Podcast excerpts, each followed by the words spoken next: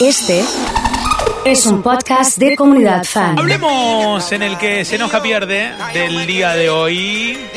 Hoy vamos a hablar de el orden de los factores. ¿Altera el producto o no?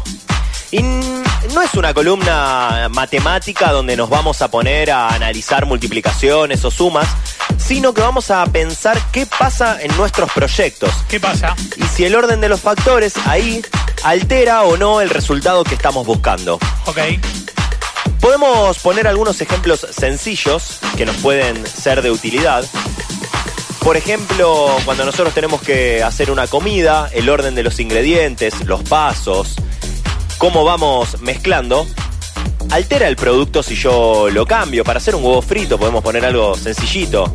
Va primero el huevo y no el aceite, eh, primero el aceite y, y, no el huevo. Y como estos podemos poner un montón de ejemplos. Pero lo interesante es poder pensarlo a nivel macro en todos nuestros proyectos.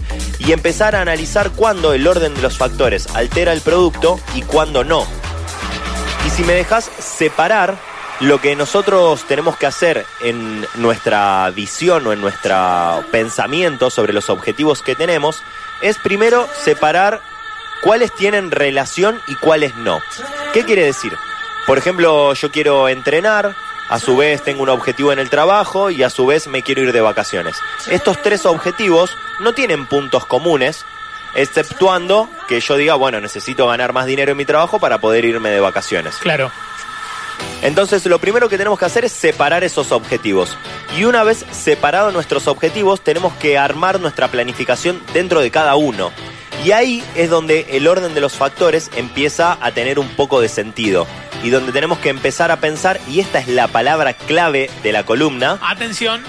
las correlatividades de las acciones. Las correlatividades, como en las materias, en Como la la facu. materia. En, en periodismo, filosofía. En segundo año te traba 7 en tercero. Corrientes del pensamiento contemporáneo se llama.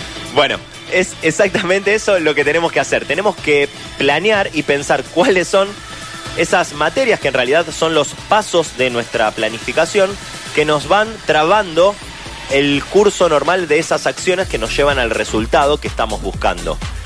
Entonces, un poco para ordenar nuestra cabeza y también para acomodar Sí. esta columna y acercarnos a un redondeo y también a algo que nos permita reflexionar en nuestra propia práctica, Sí. tenemos que separar por objetivos y dentro de cada objetivo hacer una planificación donde analicemos bien las correlatividades. Si bien una acción puede no depender de otra, sí pueden depender sus resultados. Entonces, ¿el orden de factores altera el producto? Sí, lo altera y es por eso que tenemos que estar atentos y tenemos que ver cuáles son las acciones prioritarias en un proyecto y siempre atacar primero lo importante y no lo urgente. Lo importante, lo prioritario eh, para el proyecto en general, o en realidad, lo prioritario es lo importante para el proyecto en general y siempre contemplar las correlatividades y cómo van a ir repercutiendo las cosas que voy a ir haciendo. la, la línea de pasos que vamos a ejecutar tiene que ver estrictamente con esas correlatividades que nosotros armemos, Oso. Nos encontramos en la semana. Como siempre, Roda Ciani, en el que se enoja pierde, ha estado en el día de hoy.